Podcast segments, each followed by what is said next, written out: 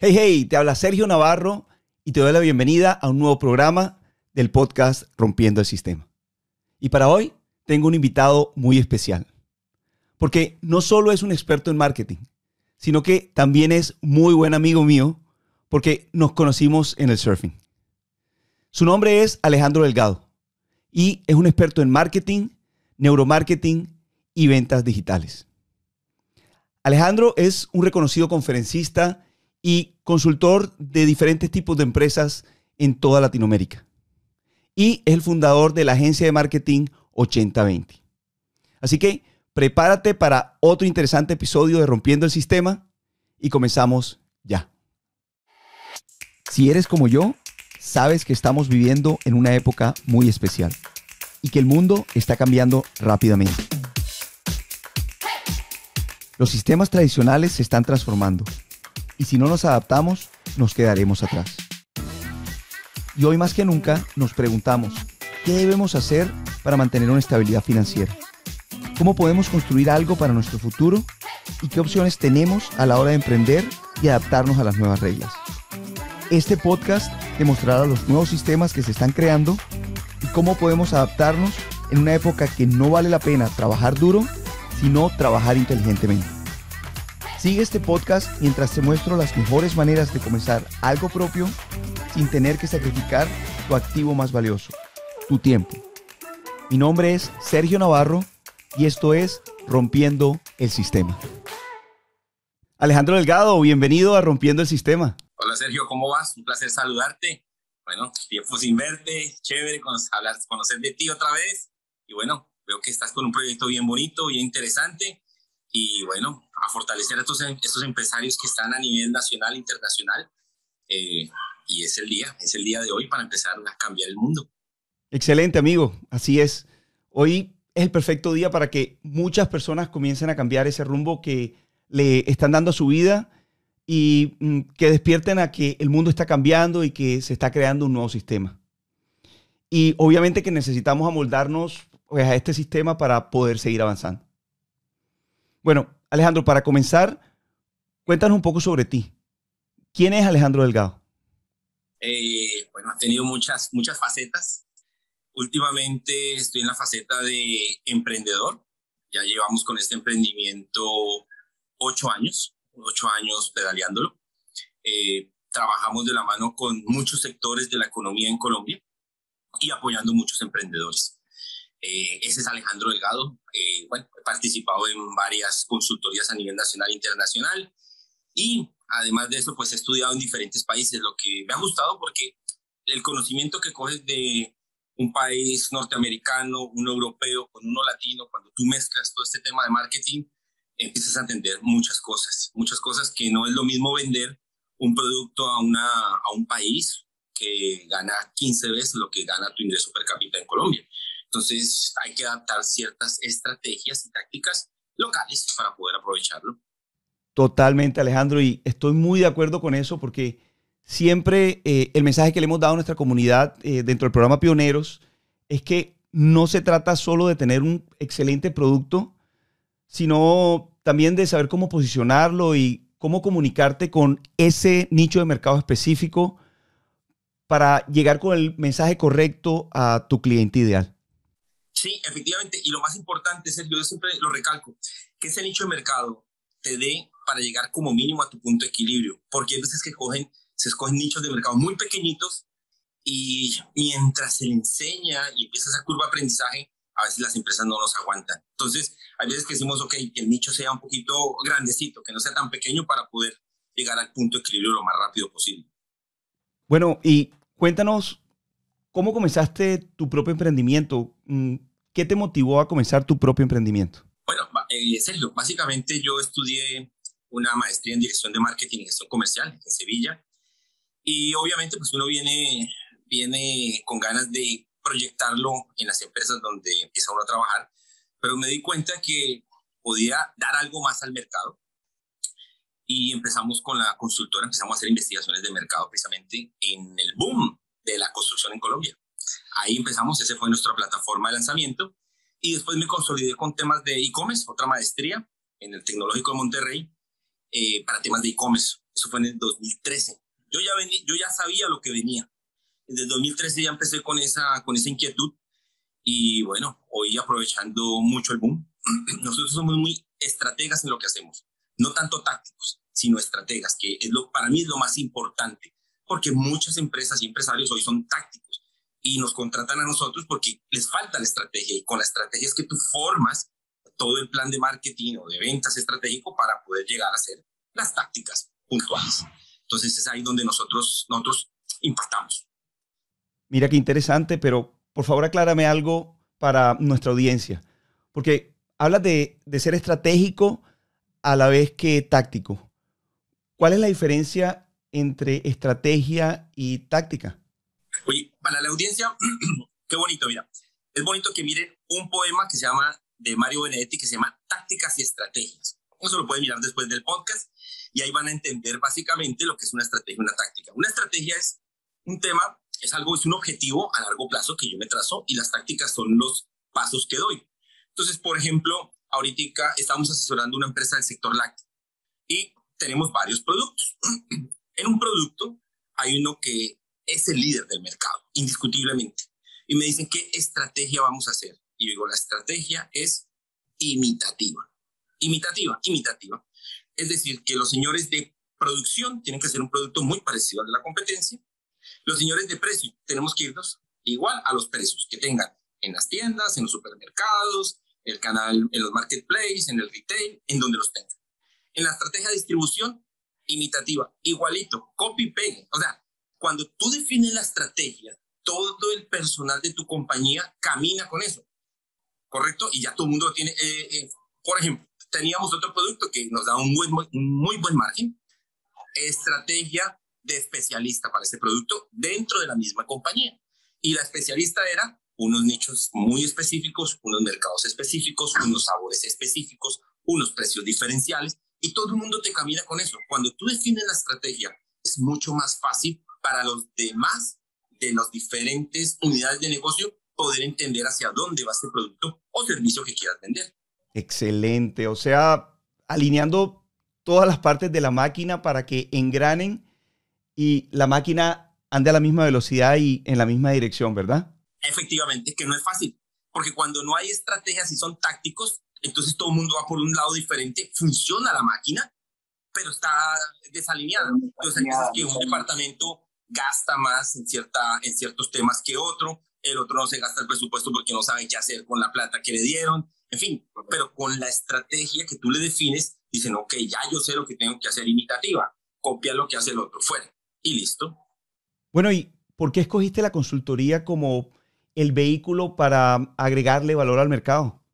Lo que pasa es que cuando empezamos, eh, como te digo, yo empecé, nuestra consultora empezó haciendo investigaciones de mercado, aprovechando el boom de la, de la, de la construcción en Colombia. Eh, no había muchas eh, encuestadoras que definieran el modelo de negocio e hicieran las investigaciones de mercado en ese sector en específico. Nosotros empezamos a, a trabajar ese sector, lo que nos dio un plus con respecto a otras. Entonces ya empezábamos nosotros como una estrategia de especialista. Cuando tú eres especialista, tú cobras un poquito más que los demás. Y te preguntan, pero ¿por qué el producto tuyo, la investigación, vale un 40% más que los demás? Porque hemos desarrollado ya 300, 400 mil millones en construcción. Los otros no sé cuánto han desarrollado. Entonces, cuando tú sabes la estrategia, aprendes muchos. Y así fue que nos fuimos por la consultoría, empezamos a trabajar y nos dimos cuenta que muchas empresas y muchos empresarios, la realidad tienen problemas en las ventas, ¿correcto? Y ese problema en las ventas empezamos a, investigar un poco y es que les faltaban temas de estrategia, temas de estrategia de comunicación, temas de estrategia de distribución y ahí fue donde empezamos a diseñar toda la consultora con unos productos específicos. Que ahí hay una pregunta que siempre me dicen, y me hablan mucho, me dicen, Alejandro, ¿qué es lo primero que un emprendedor debe hacer para ser exitoso? Porque es lo, a otros llaman para eso. digo, fácil y sencillo, fácil y sencillo. Y me dicen, ¿qué es? Pues que el negocio sea difícil de copiar. Si el negocio es difícil de copiar, tu éxito está asegurado. Si el negocio es fácil de copiar, ahí va a haber mucha oferta, tus precios bajan, por lo tanto tienes que aumentar mucho más las ventas para poder llegar a los mismos pesos o dólares en este caso, correcto, pero eh, tú tienes que tener eso en cuenta. Y es lo primero que yo les digo, no importa si es de tecnología, no importa si haces comida, no, importa el sector, si lo haces difícil de copiar, vas a tener éxito. Y hoy yo, todos los modelos de negocio que yo trato de hacer con mis emprendedores, trato de que sean difíciles de copiar. Es decir, que ellos por lo menos durante cinco o seis años tengan sus ingresos fijos eh, listos, que no tengan tanta competencia. Sí, muy buen punto que acabas de tocar con, con eso de las empresas. Pero obviamente la mayoría de nuestra comunidad, mm, de nuestra audiencia, no está desarrollando una empresa en el momento. Pero sí está pensando en iniciar algo propio. Y creo que el consejo que nos acabas de dar es muy valioso porque creo que a la final del día el diferenciador es el que va a marcar el éxito cuando tú estás comenzando. Efectivamente, efectivamente. Y el otro consejo que le damos a los emprendedores es que los costos fijos los tengan lo más bajitos posible durante los primeros seis meses del emprendimiento. Al tenerlos bajitos vas a poder llegar mucho más rápido al punto de equilibrio, te capitalizas y ahí sí empiezas a crecer.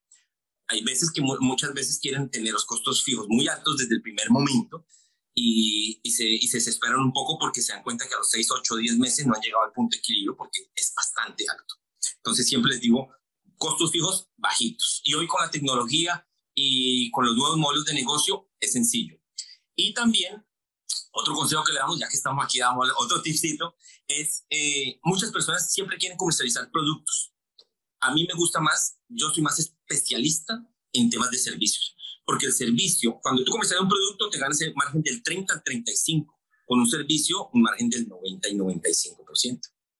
Y la inversión es mínima mientras que voy a vender el producto, tengo que coger una bodega, poner un dinero primero, ponerlo en la bodega y tenerlo y rotarlo. En el servicio no. En el servicio puedo tener de acuerdo unas plataformas, etc. Es mucho más ligero los, los costos fijos. Claro, los costos fijos y el mantenimiento y todo esto. Ahora, desde tu punto de vista, ¿quién crees tú que puede dedicarse a ser un coach o un consultor? Bueno, eh, la consultoría mmm, y el coaching yo siempre he pensado que para llegar a este, desde mi punto de vista personal y lo que he visto, he visto muchos coaching consultores jóvenes, ¿correcto? Eh, jóvenes con poca experiencia, ¿correcto? Yo creo que para llegar a ser consultor o coaching, tú tienes que tener un recorrido y haber tenido una experiencia, tanto buena como mala. Es la realidad. Eh, importantísimo pasarse y tomar buenos estudios en universidades eh, reconocidas que te apalanquen para tú poder soportarlo. Porque, por ejemplo, eh, nosotros presentamos la consultora a una empresa mediana. Cuando yo se la presento, tengo dos tipos de consultores. Le digo, consultores mm, con maestría de especialización nacionales o quieres eh, con maestría y temas internacionales y que han trabajado. Son dos valores diferentes. ¿Correcto? Entonces, ahí con eso, con eso, entonces, claro, me dice, imagino que el consultor de afuera sabe más. Yo digo, efectivamente conoce más la experiencia. Ha sido presidente por país de tal empresa, etcétera, etcétera, y eso, eso vale. Sí, claro, tienes toda la razón en estar bien preparado, eh, sobre todo si vas a estar asesorando a grandes empresas. Pero también me gustaría mm, agregar que no siempre se necesita eh, estar académicamente respaldado por una institución académica para ser un consultor. Porque creo que hay personas que tienen talentos o que realizan actividades que los apasionan tanto que prácticamente se han vuelto expertos en lo que hacen. Y creo que no tendrían ningún problema en asesorar a otras personas para que aprendan a hacer lo que ellos hacen. Por ejemplo, si tú eres muy bueno en la cocina y todos tus platos son admirados, yo creo que tú fácilmente podrías ayudar a otras personas que les guste la cocina mm, a mejorar la manera como cocinan, ¿verdad? Claro que sí, por supuesto. Sobre todo si tiene ese toque de cocina exquisito. Voy a poner un ejemplo. Tengo emprendedores en, en Nuquí. Me dicen, Alejandro, aquí el chocolate, chocolate, chocolate batido, ¿cierto? Eh, no lo hacemos con leche de vaca, lo hacemos con leche coco. Imagínate, imagínate esa gastronomía, cómo, cómo debe quedar de espectacular ese chocolate. Y uno dice, wow, o sea, ese, ese, esto que le da el coco, eso que le da el dulce, la leche de coco más el chocolate es una explosión de sabores. Entonces, eso hace que ese atractivo sea muy, muy exótico, valga lo, vale lo que vale, y bueno, bueno, tú conoces Nuki, ¿no? Tú has ido creo que al Chocó. Sí, claro, yo he ido a Nuki varias veces. Eh, bueno, Alejandro, y cuéntanos, ¿cuáles son algunos de los obstáculos que has tenido que enfrentar eh, en tu negocio de consultoría?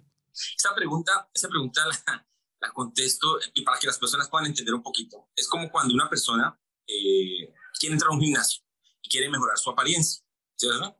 Y contrata un, un instructor y va al gimnasio y medio hace lo que hace, pero llega a la casa y no cambia su alimentación, no cambia su dieta, no cambia sus hábitos, pero va al gimnasio dos horas. El resultado no es el mejor. Entonces, en la consultoría pasa más o menos lo mismo. Eh, muchas veces, siempre, siempre nosotros decimos, por favor, la persona que va a estar con nosotros y que va a tomar toda la información y se va a apropiar de la consultoría, es vital que tenga, que tenga esa mente de cambio, porque hay veces que mm, mm, no cambian. Y sobre todo, cuando nosotros llegamos a consultoría, nosotros llegamos a hacer todo nuevo. ¿Qué es todo nuevo? Por ejemplo, Sergio, tu modelo de negocio funciona y tú me dices, oye Alejandro, yo vendo, en mi empresa vendo, pero quiero contratar una consultoría porque quiero vender más. Ok, yo llego y lo que tú estás haciendo y que estás vendiendo no lo toco, porque es muy sensible. Si yo lo toco, puedo que baje los ingresos y tenga. Entonces, nosotros ¿qué hacemos? Dejamos un quietico y llegamos y abrimos aquí una nueva opción, unas nuevas opciones con unos nuevos clientes, con unos nuevos mercados, con unos nuevos productos o servicios y sobre eso trabajamos para que exista un crecimiento. Es importantísimo. Eh, nos hemos dado cuenta al principio en, las consultorías nosotros entregamos el documento y, listo, y hacíamos un seguimiento. Pero nos dimos cuenta que a veces eh, quedaba, se quedaba corto, pero eso es lo que normalmente se entrega. Hoy, ¿qué hacemos? Hoy le decimos al cliente, te entrego el documento y el target eh, y segmentación cuantificado. O sea que mm, de pronto, si entendí bien, eh, es que algunos de los obstáculos que tuviste que enfrentar comenzando fue encontrar que la gente no solo necesitaría de unos manuales y una instrucción general, sino que mm, también necesitaría de una atención y un acompañamiento más personalizado, ¿verdad? Eh, e, esto me lleva a mi siguiente pregunta, porque me gustaría saber cuál es tu parte favorita de trabajar con personas. Sí, básicamente como les digo yo, yo soy el complemento, yo soy la persona que les va a ayudar a que gane más dinero, si es el vendedor, si es el gerente de ventas, si es la empresa.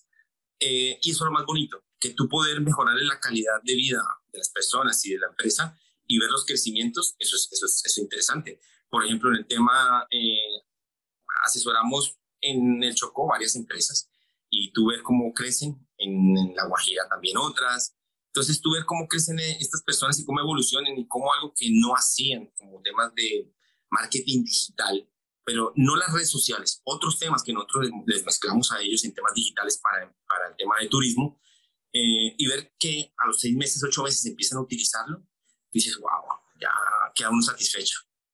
Queda uno satisfecho. La es grande. Ahí todavía le escriben a uno que sea para preguntas, todo, todo. Las, las relaciones quedan de por vida. Qué bien, sí. No, no hay nada más satisfactorio que ayudar a otras personas a conseguir sus objetivos personales. Y cuéntame, ¿cuáles son algunos de los mayores conceptos erróneos sobre lo que haces? Bueno, eh, precisamente a veces tenemos un caso, a mí siempre, yo siempre pongo casos, eh, nos llaman, nos invitan, mmm, presento la propuesta y te dicen, bueno, lo que tú me dices quiere decir que con eso vamos a vender más. Yo le digo, efectivamente. Y muchas veces piensan que el que sale a vender es uno.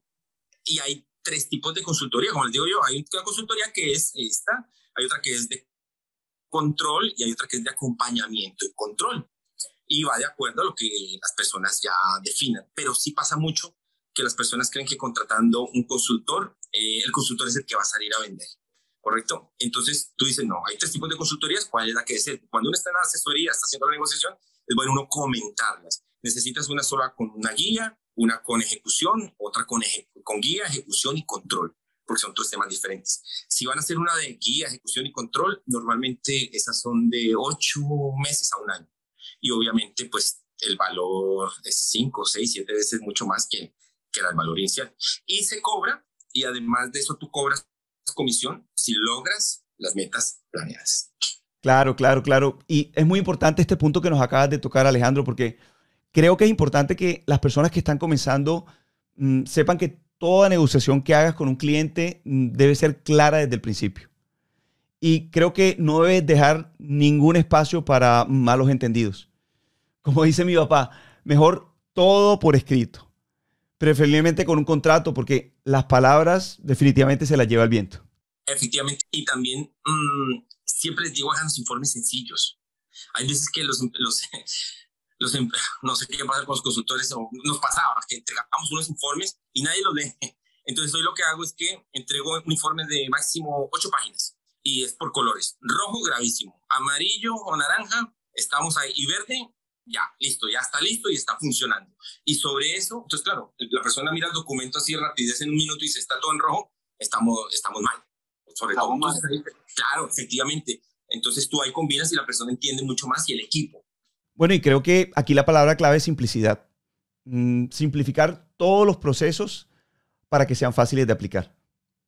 Bueno, Alejandro, ¿y cómo se ve el futuro de tu empresa Marketing 8020?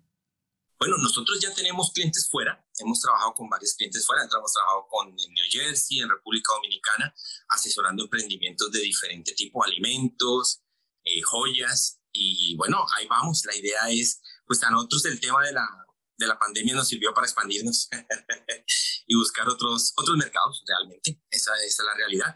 Y la consultoría, lo bonito es que como es un servicio, tú lo puedes desempeñar desde cualquier momento y puedes llegar a cualquier mercado. Como es servicio, lo puedes exportar sin tener ningún inconveniente, sin tener que esperar un buque, sin tener que nada. Perfecto. Ok, ya para terminar, Alejandro, eh, me gustaría que le dieras un consejo a alguien que quiere comenzar a emprender, pero no sabe por dónde empezar. Lo, lo primero, lo primero que yo te, te repito, que el negocio sea difícil de copiar. Eso ténganlo aquí. Listo. Lo segundo, que sean los costos muy bajitos. Entre más los costos fijos sean más bajitos, va a tener mucho más éxito. Y tercero, la cuantificación del mercado. Es importantísimo la cuantificación del mercado. Nosotros acabamos ahorita de asesorar una empresa y aproximadamente el mercado me da para 15 mil puntos de venta. Y como le dije yo al dueño, si llegamos al 5% al finalizar el año, esos 15 mil, nosotros ya duplicamos, o sea, pasamos el punto de equilibrio y tenemos utilidades por tanto, con el 5% nada más. Eso es importantísimo. Además que estamos haciendo un producto que sea unos negocios que entran por tendencia. Ah, mira, esto es la tendencia. Mi consejo es, como es tendencia, la tendencia dura poquito. Traten de recuperar el dinero que invierten lo más rápido posible porque eh, empieza a haber mucha oferta, los precios bajan y empiezas a perder dinero. Entonces ahí no inviertas mucho dinero. Que sea de rápido que inviertas y recojas rápido dinero de inversión eh, cuando sea de tendencia. Ese es mi consejo. Porque tengo empresarios que van por tendencias, entonces sobre esto trabajamos. O sea, decimos, tenemos seis meses para recuperar el dinero antes de que empiecen a llenarse esto de. Listo, son seis meses que hay que recuperar rápido el dinero y poder ganar lo que más, lo que más se pueda. Entonces el plan de marketing y de ventas ahí es mucho más eh, fuerte, más agresivo a la, a la hora de, de, impactar con publicidad, con vendedores, con, con todo. Excelente, amigo. Eh, bueno, Alejandro, muchas gracias por compartir con nuestra audiencia parte de tu conocimiento, que es muy extenso. Y cuéntanos, ¿dónde podemos contactarte si queremos algún servicio de consultoría contigo? Fantástico. Eh, mi, web es marketing8020.com. Estamos localizados, localizados aquí en Barranquilla y mi celular es 310-627-1113. Y bueno, encantados. Marketing 8020. Bueno, amigo, nuevamente gracias por aceptar nuestra invitación. Y a todos ustedes, Espero que este episodio de Rompiendo el Sistema haya sido muy valioso. No me queda más nada que decirte que nos vemos en el próximo episodio y por ahora, chao. Hey, hey, muchas gracias por escuchar y por favor recuerda suscribirte y dejar tus comentarios. ¿Estás pensando en emprender en algo y no sabes cómo empezar? Te invito a que vayas a rompiendoelsistema.com y adquieras la copia de mi nuevo libro Rompiendo el Sistema. Este es el libro de reglas imprescindible que te brinda el plano exacto sobre cómo iniciar tu propio negocio.